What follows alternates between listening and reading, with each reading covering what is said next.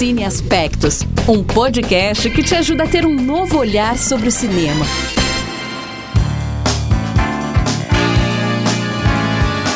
Olá você que decidiu vir aqui escutar mais um episódio do podcast Cine Aspectos. Este, infelizmente, é o nosso último episódio dessa temporada, mas não se entristeça não, que a gente tem muita coisa ainda pela frente.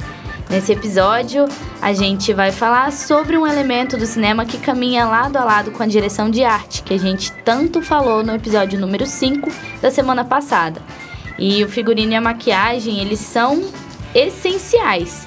Esse elemento, ele conversa com os personagens, ele ajuda a definir marca temporal e estabelecer a localidade na qual o filme se encontra. Eu sou Sara Rodrigues e mais uma vez divido o microfone com Poliana Fontinelli e Larissa Lago. E nós vamos nos apresentar mais uma vez para você, se você ainda não escutou os outros episódios. Nós somos três amigas jornalistas e críticas de cinema de Brasília e a gente já trabalha com isso há um tempinho. A gente frequenta as cabines aqui em Brasília, a gente escreve sobre os filmes e a gente também ama muito cinema.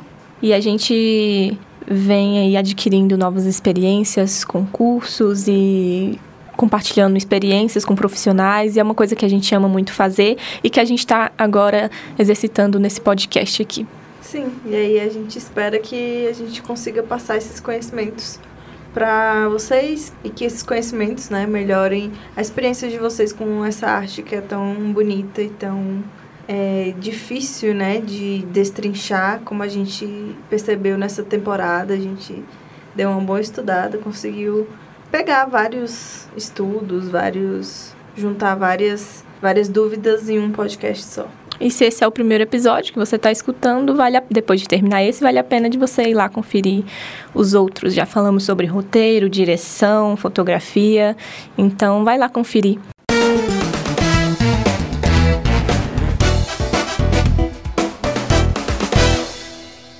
Então, vamos começar esse esse episódio, esse último episódio, com um figurino que o figurino ele também assim como assim como a gente vai ver na maquiagem ele também vem muito do teatro.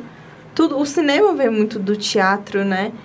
E o figurino não, não, não é diferente.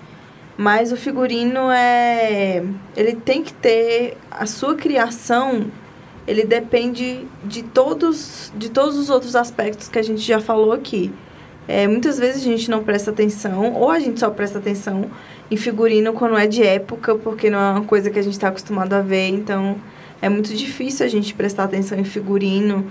Ele tem que ser um diferenciador social, ele tem que propagar uma tendência é, e, o, e, e mostrar né, os modos de costumes referentes àquela época que o filme se passa. Então, ela não é só uma roupa que o personagem coloca no corpo, é, ela oferece ao indivíduo diversas possibilidades, né, de criar múltiplas identidades e significados, assim como ela é no, na, na vida real, assim como o vestuário é na nossa vida real. A gente coloca uma, uma blusa, a gente está querendo dizer alguma coisa com essa blusa. Então, no figurino de cinema não é, não é diferente. A diferença é que ele é bem mais pensado, né? A gente não. De manhã a gente vai estar lá, não deixa eu ver que personagem você hoje. Não vai ah, ser... eu sou um pouco assim. não vai ser. Afeta muito o nosso humor, né? Depende muito do nosso humor. Mas no, no cinema, obviamente, é, existem profissionais muito capacitados que pensam em cada, cada humor do personagem que ainda está lá no papel ou que já tem até o ator pronto e ele tem que criar, né? Assim como todos os outros aspectos, ele precisa criar esse vínculo com, com, com o espectador. A gente vai falar depois de figurinos que são muito marcantes, enfim. Até é... porque tem uma questão também de, de personalidade, né? Porque muitas vezes esses personagens, é, ou eles, ou o, o diretor o roteiro quer mostrar um personagem mais desleixado, então ele coloca alguém ali com uma calça rasgada. Hoje também não é tão desleixado assim, mas alguém ali com uma calça mais rasgada, suja, uma roupa. É, é, largado mesmo, assim. Então isso diz muito da personalidade, assim como também tem personagens que são completamente é, bem vestidos, com terno na última, assim, uma roupa super chique, caro, de grife. Então eu acho que é, isso é bem da personalidade mesmo do personagem e faz parte de, de quem ele quer, de quem o diretor quer caracterizar como personagem e cabe aí ao, ao figurinista, né, colocar essa, isso pro público. Isso me lembrou de, de um episódio de Glee. é porque tem o, o Kurt, né? O personagem, ele sempre é, ele é homossexual e ele sempre se mostrou para a escola so, com, a, com, as roupas que ele usava e tal. E tem um episódio que ele que começa a questionar a, quem ele é. Então eu lembro que quando ele começa esse questionamento dele próprio, ele passa a usar roupas diferentes daquilo que da personalidade dele. E também tem até um episódio que ele, que a Sara falou, que ele passa o figurino dele passa a ser bem mais desleixado. Então dá para perceber dá para perceber essa diferença de personalidade, de comportamento, de humor mesmo ali do personagem, né? E é como a gente falou no episódio passado de direção de artes, de arte, é, eles trabalham muito perto dos do com valores, com signos, com memórias que a gente tem. Então, o figurino e a maquiagem também não não estão de fora disso. Eles trabalham muito com a nossa com o nosso imaginário, né, pra gente poder se localizar só com o figurino, a gente se localizar em que época é, aquele filme se passa. E aí a Map Cravo, que é uma uma autora que trabalha, que fala muito sobre moda, sobre figurino no, no, no cinema, ela diz que o, ator, ao vestir seu figurino, ele acessa intimamente o seu personagem e a obra artística também. E inversamente, quando ele vai se despindo né, daquela roupa, ele retorna para a sua vida cotidiana. Então, o figurino passa a ser um mediador entre o performer e a obra artística. Então, não é só só uma peça de roupa tam, também pro, pro ator. Para ele também significa um peso ali, você está sendo literalmente incorporando outra outra pessoa. E é por meio do figurino no cinema que o diretor ele consegue ter essa visão mais profunda do que ele quer do ator, essa visão mais profunda do personagem. E aí o figurinista ele precisa trabalhar com todos os elementos, tecido, forma, cor, é, textura, acessórios e complementos. Então, tipo, não é só a roupa, é um brinco, é um piercing que fa vai fazer toda a diferença, é um anel. Então, todo esse figurino ele é montado exclusivamente para aquele ator, para aquela atriz também, né? E eles precisam dar essa continuidade no figurino, porque se uma atriz tá fazendo uma personagem que sempre usa três anéis, por exemplo, estou chutando aqui, e no momento que ela aparecer sem os três anéis, a gente percebe, a Sim. gente percebe, mas e a gente não percebe. por quê? Por é. quê? Será que, que que, que esses anéis tinham? Sim, exatamente. É todo um trabalho de, de continuidade, que nem a Larissa falou. Eu já vi muitos é... Pra não ter furo, né? É, exatamente. Porque um, um furo no figurino é uma coisa absurda. Eu, eu já vi vários em casos que, que eu posso citar aqui que me incomodaram, é que acontece nas novelas, quando às vezes acontece esse erro de continuidade, eu sempre me incomodo muito. Tem uma cena que eu me lembro muito de Alto Astral, a novela que a personagem da Débora Nascimento trabalhava num hospital. Aí ela foi pedir demissão. Aí ela tava com crachá, tirou o crachá, jogou na cara do cara e saiu andando. Na próxima cena que ela sai andando do, da porta do hospital, ela tá com crachá de novo no pescoço. e naquele dia eu fiquei, como assim?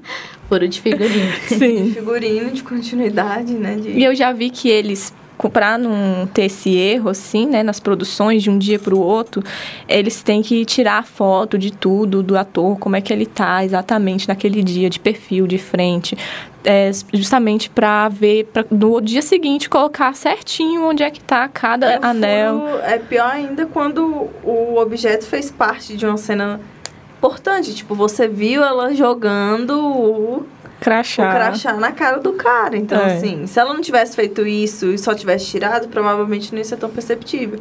Mas como foi uma coisa tão importante ali. E aproveitando o gancho, né, em relação também a, a marca temporal e localidade, é, trouxe aqui dois exemplos que para mim são bem interessantes quando se trata de figurino. Que é, é o Ana Karenina, que é a adaptação do livro do Tolstói, que conta a história da Ana, que ela é casada com um alto funcionário do governo russo, mas ela se envolve com o Conde Vronsky. E aí, é, essa trama ela se passa em 1874 e o filme faz questão de deixar claro, como todos os filmes de época, que é um filme de época e que é em outra época completamente diferente. Você vê isso é, pelo, pelos vestidos, assim, completamente. É, é, bufantes, né? Cheios de anáguas, vestidos rodados e corpetes, que mostram bem a época, né? A época desses bailes e, e épocas é, muito, muito anteriores às nossas. E isso é bem, bem interessante, até pelos vestidos, né? Que a Kira Knightley usa e os penteados que ela também, que ela também tem ali. Então é bem interessante a forma como eles colocam esses filmes de época. E tem também Star Wars que eu trouxe como um contexto futurístico, né? Um filme é, que pra época era futuro para hoje também, né? Que a gente não vê nave espacial voando por aí. Ainda não. É. Mas gostaria. E Star Wars, a roupa do, do Darth Vader, né? Roupa do Darth Vader, ele tinha todo esse ar tecnológico, mesmo que as roupas é, da Leia, do Luke, é, não mostrassem toda essa tecnologia, até porque eles usavam mais panos, assim, mas todo o acessório é, que a gente tem, o sabre de luz também, né, que é um acessório que ele usa, então tem esse, esse ar mais futurístico. E a gente percebe que é uma coisa que não se passa agora, mas sim no futuro ou em um futuro talvez de um universo paralelo que realmente não é a nossa época e isso é bem interessante. E o sabre de luz do Darth Vader é o vermelho, né? Então, tipo, isso também é um, um trabalho não só de figurino, mas a direção de arte em si. De você identificar o sabre de luz do Darth Vader sendo vermelho e dos outros sendo Azul, azul verde. Azul, verde.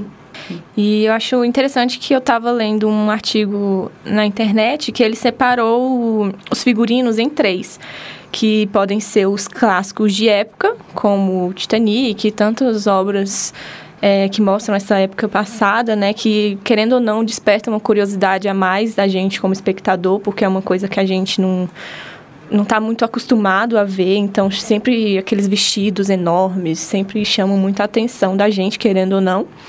É, o outro tipo é o figurino de fantasia, que pode incluir Star Wars, que nem a Sara estava falando. Todos esses filmes também. É... Gente, esqueci o nome do anel, esqueci o nome. Sim, do anel. do anel. Tudo bem. Então. Tudo bem, querida. Amada. Amada. Me deu um branco, gente. E Harry Potter também, não precisa, não, né? Esse aí você não esquece, né? É, impossível. E o último figurino, eles chamam de figurinos dos sonhos ou de glitter, que é aqueles figurinos glamurosos, é, que mostram poder, como por exemplo do, do grande Gatsby e do, do, e eles deram também como exemplo do Diabo Veste Prada, né? Que tem todo aquele glamour ali e tal. Então achei bem interessante. Certo, e uma coisa também é, é, que essas vestimentas, né, elas trazem muito tendências. Elas acabam ditando a moda e é, as, as pessoas passam a se vestir como os personagens, não só cosplayers, né? que passam a usar as roupas nos é. eventos e tudo mais, mas as pessoas elas se identificam. Então, é, elas olham, não sei, é, eu tava conversando com a Polly, né? Porque em novela acontece muito de tá, aparecer um brinco numa personagem, no dia seguinte esse brinco já tá em todas as lojas, em todas as feiras, em todo. tá no camelô, tá em todo lugar esse brinco, porque, ai, olha só, porque a Juliana Paz usou esse brinco na novela. Então, assim, acaba. O cinema acaba ditando também moda. E eu falo isso, isso é uma experiência própria, porque 500 Dias com Ela, que eu já disse que é meu filme favorito, a Zoe de Chanel, ela usa umas roupas bem vintage, assim, e bem Ai, não sei, anos 60 e eu gosto muito. Tanto é que eu já levei pra costureira, eu levei uma foto da Zoe de Chanel em 500 dias com ela, mostrei o modelo e falei como eu queria usar esse vestido. Meu e aí ela fez a roupa direitinho, igual a da Zoe de Chanel. Então, eu sou uma impactada aí pelo vestuário do cinema. E tem grandes personagens, né, que marcaram, que marcam grandes influências de vestimenta, como a Rachel de Friends. É, Ícone. Ícone, Perfeita. nossa. Quem nunca fashion. quis se vestir ter aquelas roupas maravilhosas da Rachel, né? Então, vamos pra lá, vamos falar agora de maquiagem.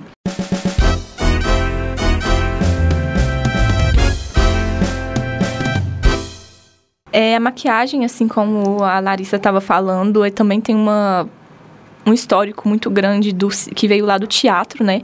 Principalmente no teatro grego, que deu início a muita coisa. E antigamente, no, no teatro, a maquiagem ela era feita para expressar os traços, é, as, as expressões do, dos atores, principalmente depois da chegada da, das luzes, né, da, da invenção da, da luz. E depois, mais tarde, quando a iluminação cênica, como refletores, eh, passaram a foram inventados, a maquiagem também passou a possibilitar recortes como a criação de sombras ou ajudar na, a criar delimitações no ator dentro do, daquele espaço teatral.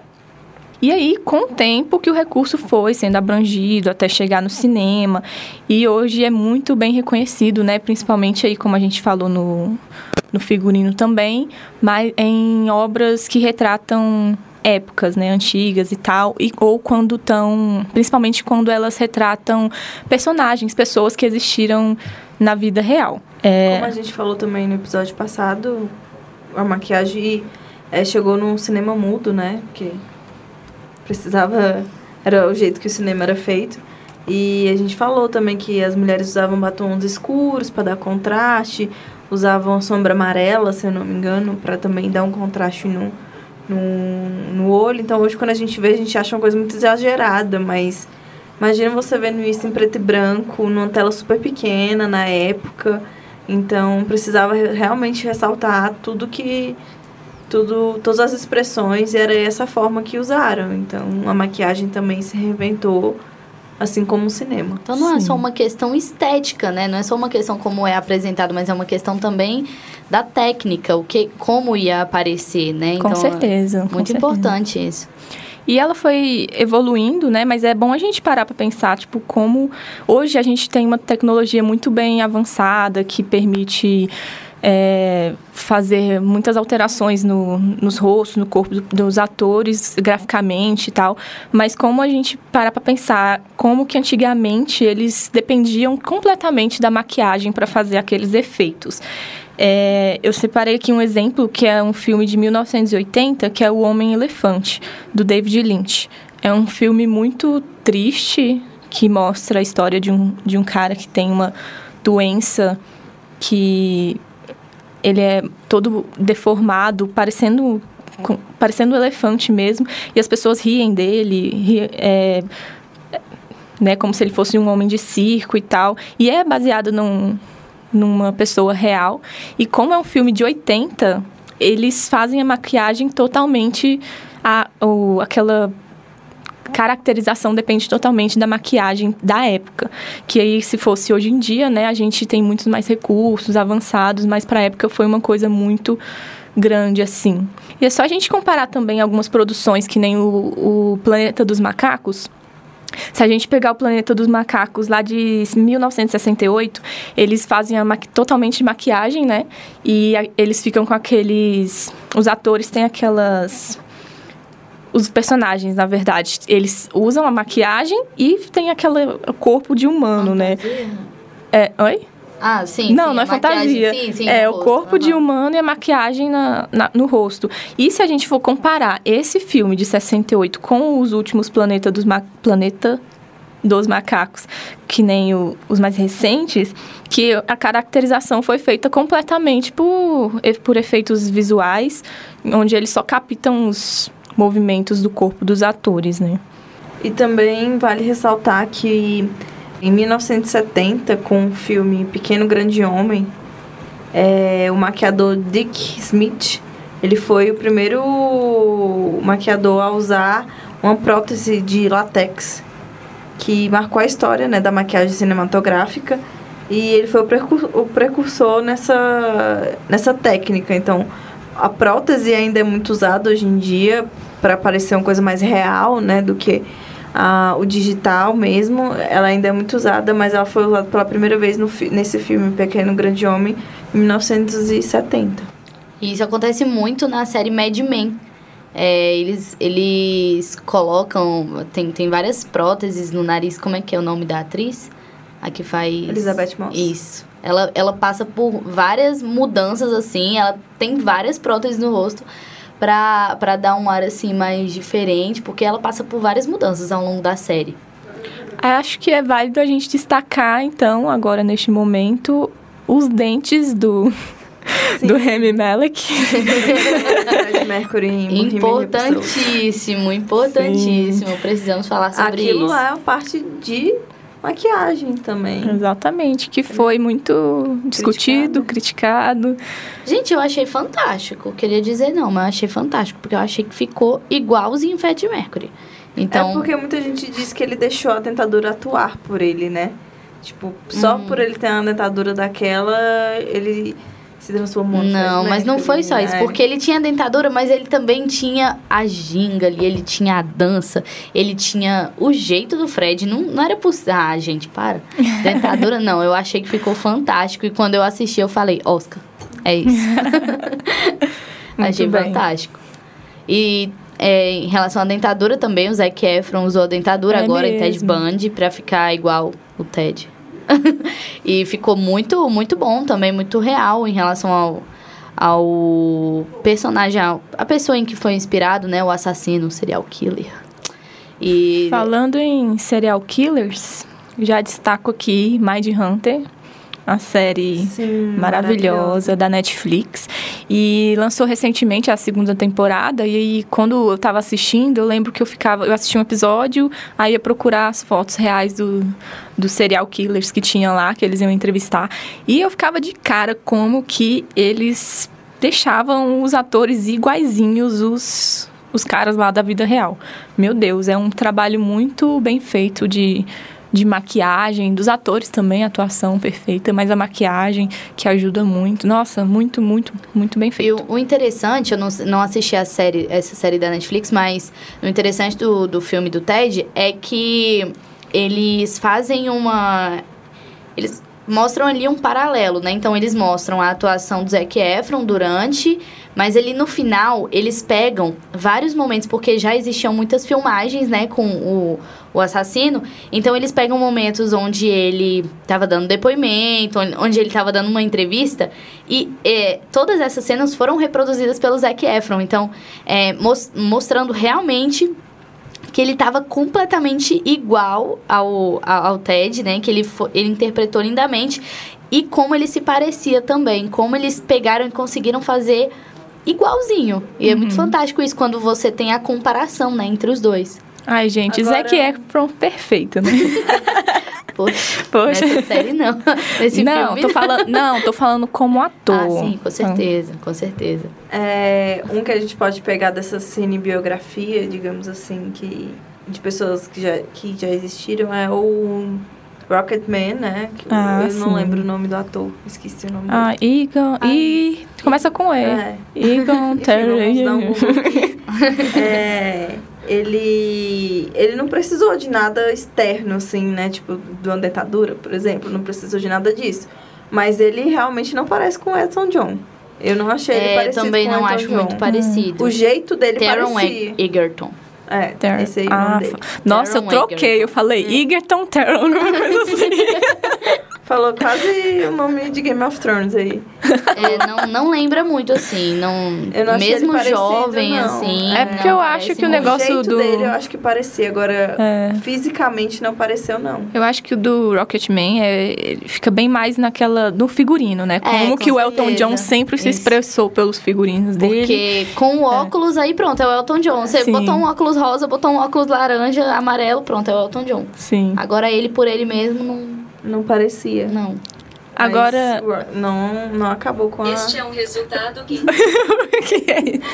Opa, Dei um Google aqui. Ele Senhora- tudinho com um óculos aí pronto. É o Elton John. Você botar um óculos rosa. Senhora Google querendo participar do quer podcast. participar do podcast. Queria agradecer a participação do Da moça Google. do Google. Participando aqui do podcast top demais. Amei.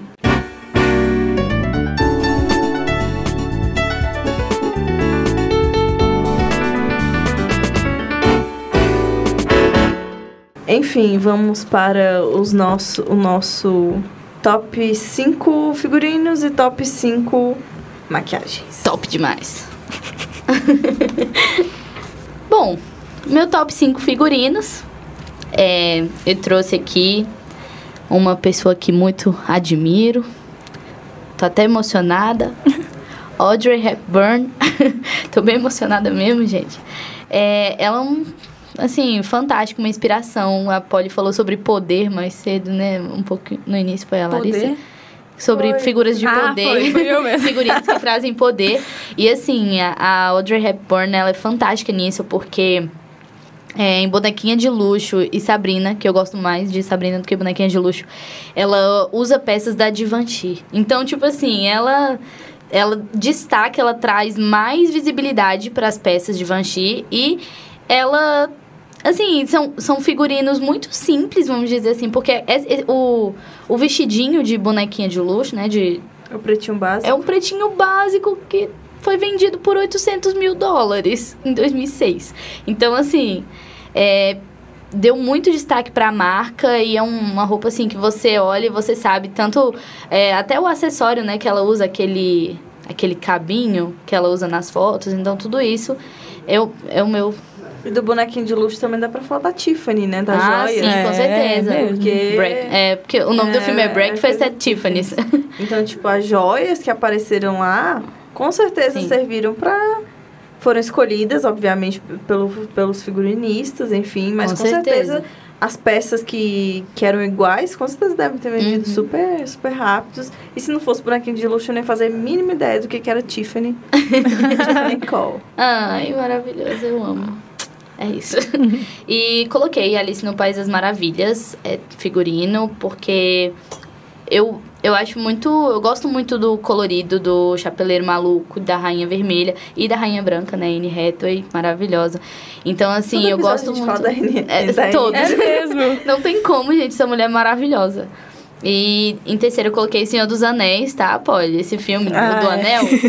Aquele do anel. Não só pelo Frodo, pelo Bill, pelo Sam, assim, porque, claro que tem toda essa caracterização deles é, como uma época mais medieval, assim, muito fantasiosa também. Mas todos os elfos e os magos, porque é muito fantástico como eles conseguem transformar esses elfos, as roupas deles, eu, assim, coloquei mesmo e já fica aí também pra maquiagem, eu não coloquei na maquiagem, mas é muito legal porque os hobbits, eles têm os pezinhos peludos e, e é muito, muito interessante isso. E as orelhas dos elfos também, é muito, é uma característica específica. E aí coloquei Poderoso Chefão, gosto demais também. E esses ternos muito chiques, né? Os casacos dos, dos da máfia e tal, dos mafiosos. E esse casaco, inclusive, do Don Corleone, que foi usado pelo Marlon, Marlon Brando, ele foi leiloado por 32.500 dólares. Muito interessante. meu Deus. E por último, eu coloquei, vocês vão achar engraçado, mas eu coloquei Encantada. Porque Ai, eu, eu acho que. eu acho que. É, assim, claro, não é um ó, que desafio, mas você colocar uma princesa medieval numa, em Nova York, então te- tinha que trabalhar muito com dois tipos de. de figurinos, o- a Nova York moderna e o príncipe, a princesa, a rainha má, a velha a bruxa que, que vai pra Nova York. Então eu acho muito interessante esse, esse jogo. E quando a Gisele faz o, É o, o de vestido dela da, da Da cortina, É perfeita. muito bom. Figurinista. E mostra muito a personalidade né, dela, né? Porque ela não sabe nada daquele mundo ali de Sim. Nova York e tal. Ela vê um E- pano, ela vai Ah, fazer um fazer vestido. vestido. Então, no meu top 5 tem Star Wars, obviamente, porque eu acho. O Star Wars é um marco histórico, assim, na cultura pop que ninguém pode negar em todos os aspectos possíveis. roteiro, direção, som, é, figurino e maquiagem também, aquele é, a roupa do Darth Vader, a roupa dos Jedi, a roupa da Leia, que era literalmente um pano, mas Sim. muita gente ainda se veste, se veste, é, se fantasia dela, né? Então eu acho um. E a repetição desse, desse, desse look da, da Leia também de ser um pano, agora com a. Ray. Com a Ray, porque também é só pano. Então, é como eles deram continuidade também nos personagens. Sim.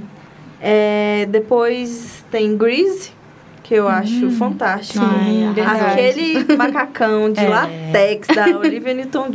É Olivia Newton É John. é. Olivia Newton-John. Inclusive, recentemente ela leiloou, né? Sim. Porque ela tá com câncer. Eu fiquei de ela cara. levou várias Até roupas de prêmios ela, ela Ela leiloou. Eu fiquei de cara. Queria Ah, essa comprado. roupa também. E assim, ela, ela foi a transformação do cinema, entendeu? A Sandy, transformação do cinema, com aquela roupinha dela de Sim. menininha, cantando E do Tell Me. Boy, Tell Me. Boy, e aí do, nada. You're the one that I want. É. É, num latex preto, arrasou. Acho, acho incrível o figurino dessa.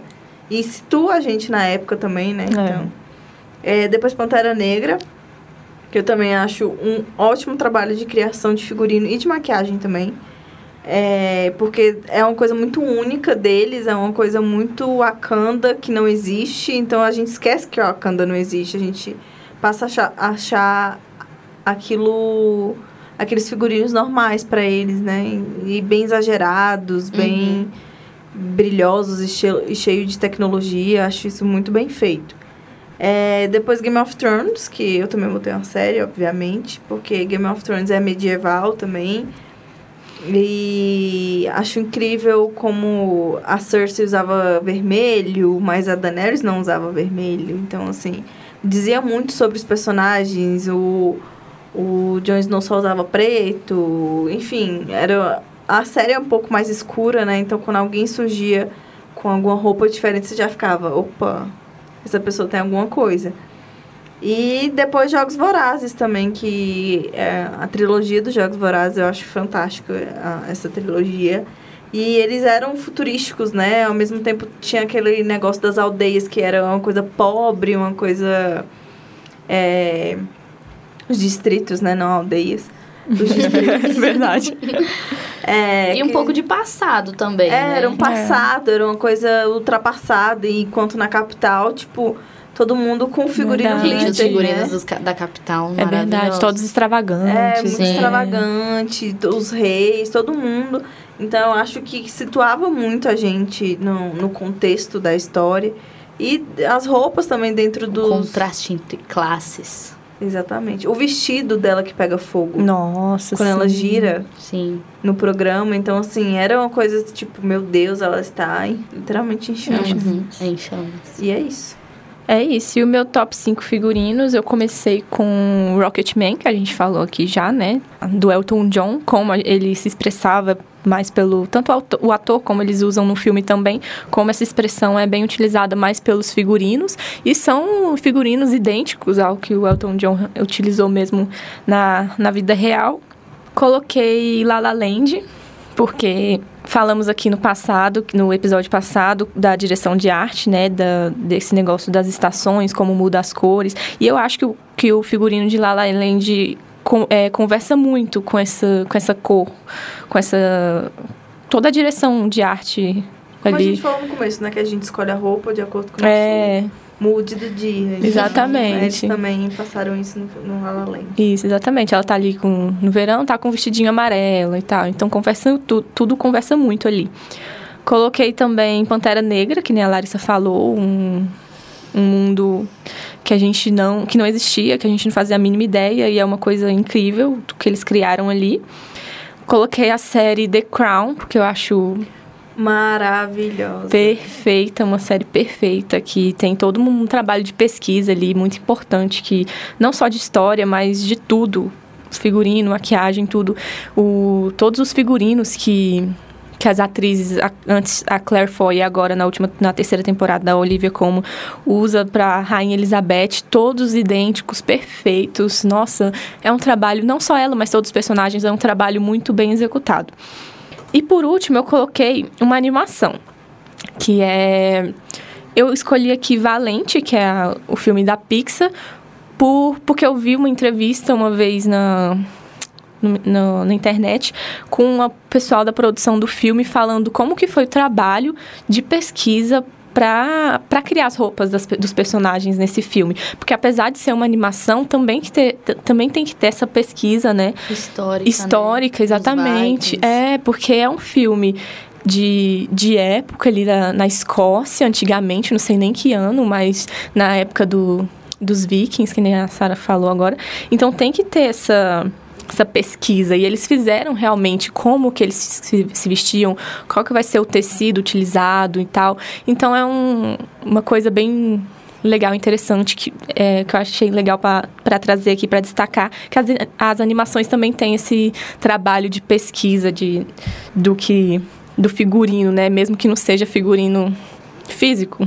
E a Polly sempre trazendo aí a animação para o nosso podcast. Isso, exatamente.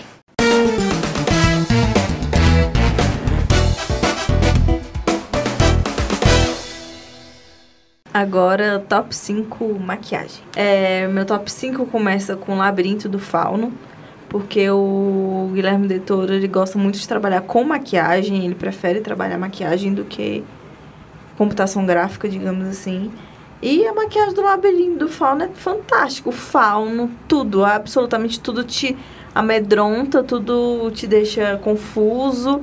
E você vê o trabalho de maquiagem, de direção de arte ali, por conta das cores que conversam, tipo, cada mundo que a Pam vai entrando, cada desafio que ela tem que cumprir é um mundo diferente, então, tipo, as cores mudam, o, os, os bichos, digamos assim, é, mudam também, então eu acho um trabalho de maquiagem fantástico.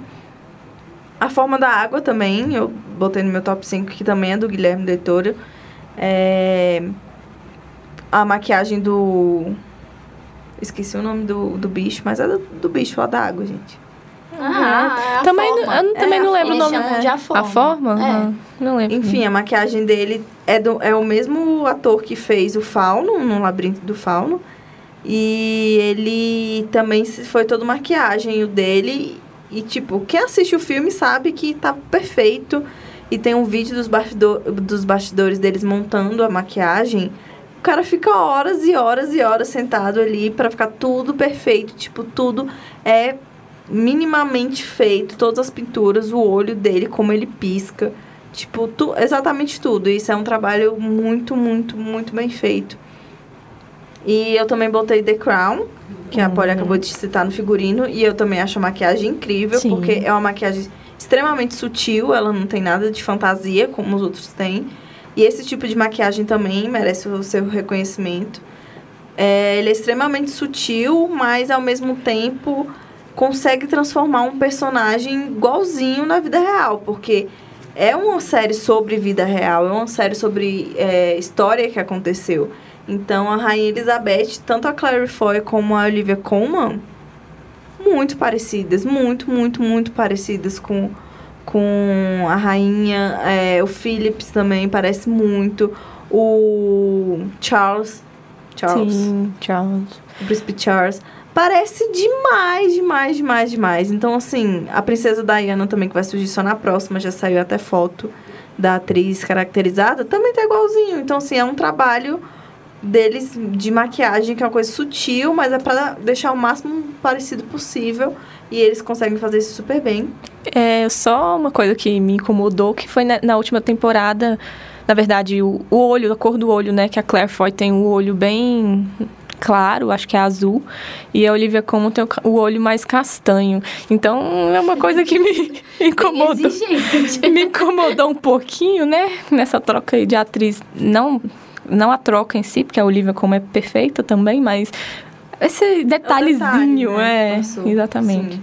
E por último, o Coringa, que pra mim o Coringa do Heath Ledger, por conta da cicatriz, que a cicatriz dele é muito marcante. E, tipo, a maquiagem do Coringa é literalmente uma tinta na cara dele. Então, tipo, você fica, tá, é super fácil de fazer. Não, é super fácil de fazer. Tanto que o Coringa do Esquadrão Suicida Ficou uma bosta. Ficou, é, não ficou tão bom, não ficou tão expressivo, não, não passou tanto o que o Coringa do Heath Ledger passa. Então, assim, é, é um, é um plus, na, vergonha, é um gente, é uma plus na, na atuação do Heath Ledger. A atuação dele, do Heath Ledger é maravilhosa, então a maquiagem dá um plus. Então, se ela não tivesse tão bem feita, se ela não tivesse tão bem estragada, digamos assim, ela não, não seria tão icônica. É o meu top 5 de maquiagem. Vou começar confessando que eu amo a Adam Sandler. É verdade, aí. gente. Ela é a Eu fã número um da. Adam Eu acho que eu sou a única fã, né? Tô. Mas é, eu preciso falar sobre a maquiagem dele em clique. Meu Deus. Eu... que transformação, gente. Que transformação. E que. Passamos de Coringa para clique. Gente, mas é porque é sério, eu acho muito bom e é fantástico. Eu queria citar todos os filmes que ele faz uma maquiagem dele no passado, ou então que ele vive. Ou a aquele. irmã gêmea é, a irmã dele. gêmea, meu Deus. Gente, eu tô rindo só de lembrar. Jack Jill, alguma homem... coisa assim. porque esse homem é fantástico. Quando ele faz, bota umas perucas pra fazer ele antigamente, ou então esposa de mentirinha, que ele tem um nariz enorme. Uhum. Então são várias maquiagens. Eu acho que ele é um ator muito maleável e eu gosto muito dele nesse aspecto. Podem me julgar. Aí eu repito, Alice no País das Maravilhas, porque eu amo a, maquiagem, é, de novo, chapeleiro e tudo mais. É o curioso caso de Benjamin Button. Gente, socorro, né? Brad Socorro. Pitt. muito. É muito fantástico o que eles fazem é, com, com ele. Ele novo, mais velho. Então, tipo assim, eu gosto muito dessa caracterização dele. É Dois Mãos de Tesoura que cresceu comigo e que, é, mais uma vez aí, o. Ai, meu Johnny Depp, né? Falei do Chapeleiro e agora do Edward. Porque ele também é, é pra época, eu acho que também pra época era uma coisa mais diferente, né? Mais fantasiosa e que eu acho bem interessante também de lembrar. Aí eu coloquei um aqui que também faz parte da minha infância, que, assim, não é lá essas coisas assim também, mas é o Senhor Túminos de Nárnia, que é interpretado pelo James McAvoy. E ele é um fauno também, não como o Labirinto do Fauno, mas ele é um fauno bem diferente. E que eu, eu gosto muito de Nárnia também nesse aspecto, que tem várias maquiagens interessantes. E é isso, gente. Já citei Senhor dos Anéis anteriormente. É isso. E o meu top 5 eu comecei com Mind Hunter, eu já falei, né, aqui da série. É, não vou me estender muito, mas se você não assistiu ainda, recomendo. É, coloquei também Extraordinário, que é um filme muito fofo, a adaptação de um dos meus, um dos meus livros favoritos, que, pelo menos comigo, quando eu li o livro um tempo atrás, é, não se falava em filme nem nada, foi bem assim que lançou. Eu não conseguia imaginar como que eles fariam um filme dele. Até mesmo antes de, de anunciarem o filme, quando eu li, quando eu tava lendo, tava todo mundo anunciando é, filmes, adaptações de livros, né? Eu fiquei pensando, ah, se algum dia fizerem esse filme, eu não sei como que eles vão fazer o protagonista, né? Que é o Aug, porque ele tem uma uma doença que ele já passou por várias cirurgias e o rosto dele é, tá- é, acabou ficando bem deformado. E ele é um menininho, pequenininho, que vai ter a experiência nova pela primeira vez, vai para a escola. E quando eu estava lendo, eu ficava imaginando como que eles vão fazer isso para o filme. Não vai funcionar. Eu sempre pensava lendo o livro, não vai funcionar fazendo pro filme, não deve ter filme.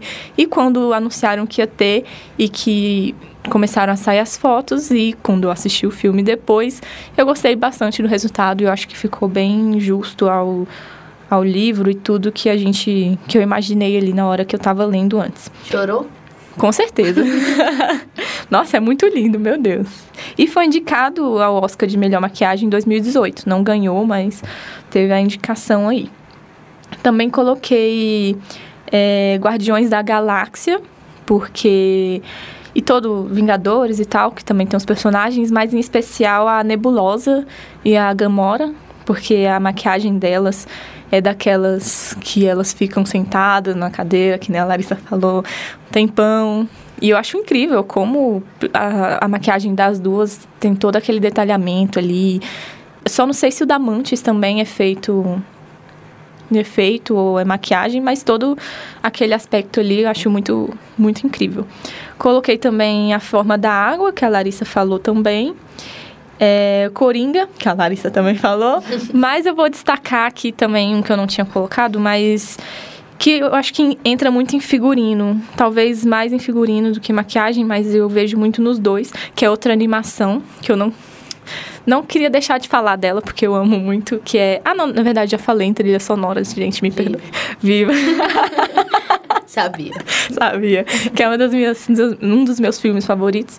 Porque o, o, trabalho, eu acho o trabalho deles muito incrível, porque tem toda aquela questão da cultura mexicana, né? Então, tanto o figurino como a maquiagem, mesmo sendo desenho, né? Mas tem aquela expressão ali da, da cultura da mexicana, localidade, é, né? da localidade. Acho tudo muito uma cultura, né? É perfeito.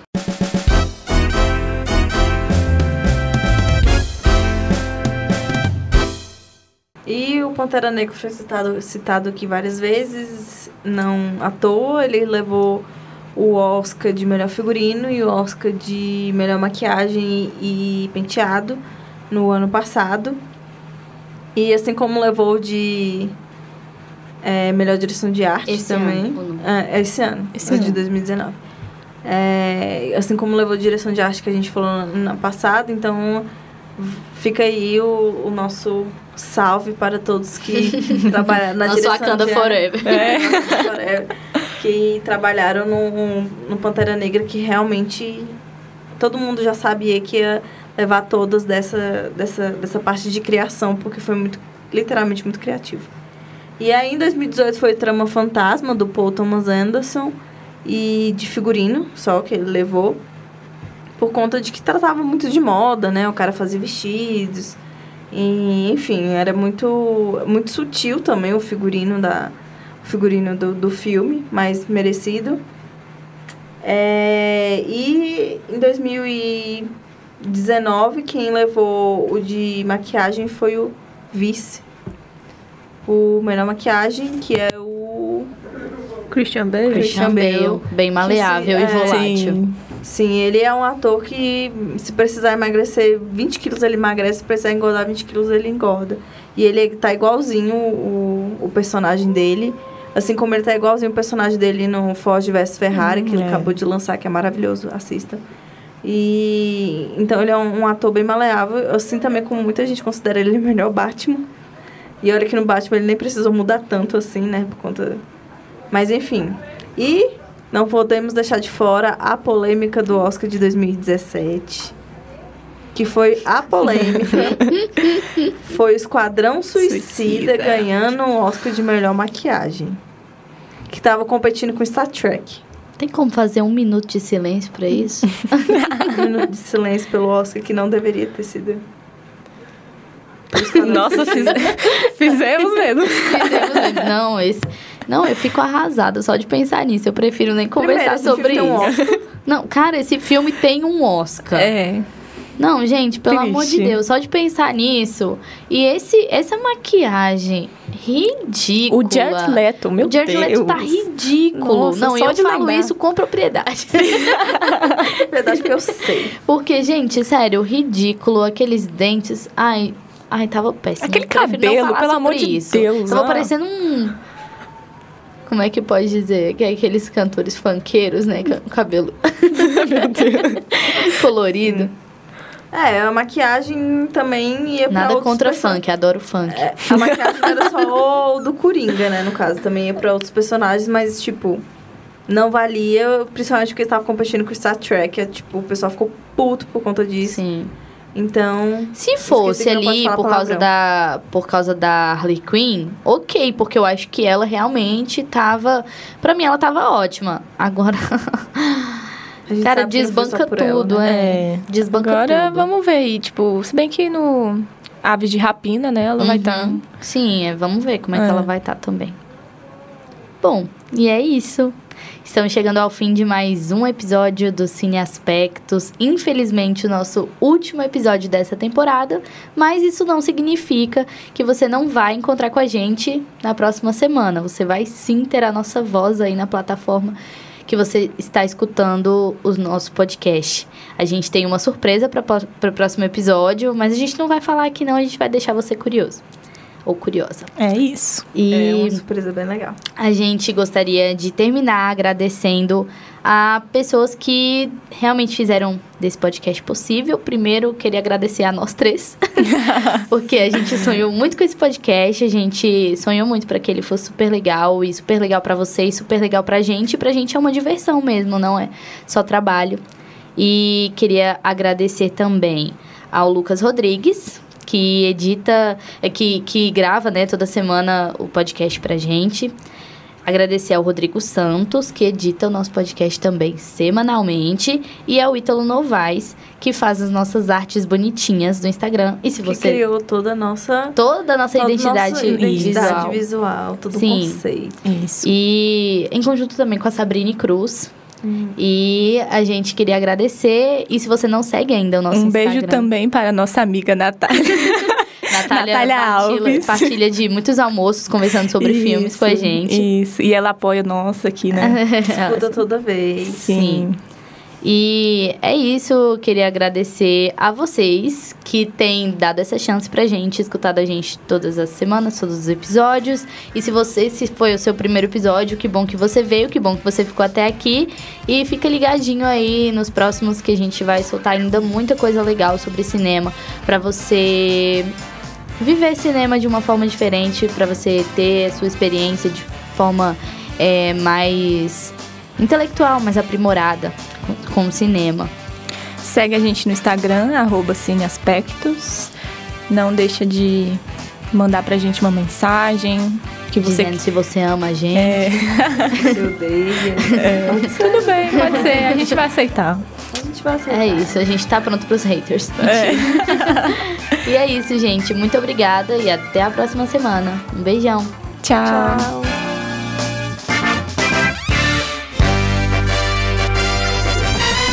Cine Aspectos, um podcast que te ajuda a ter um novo olhar sobre o cinema.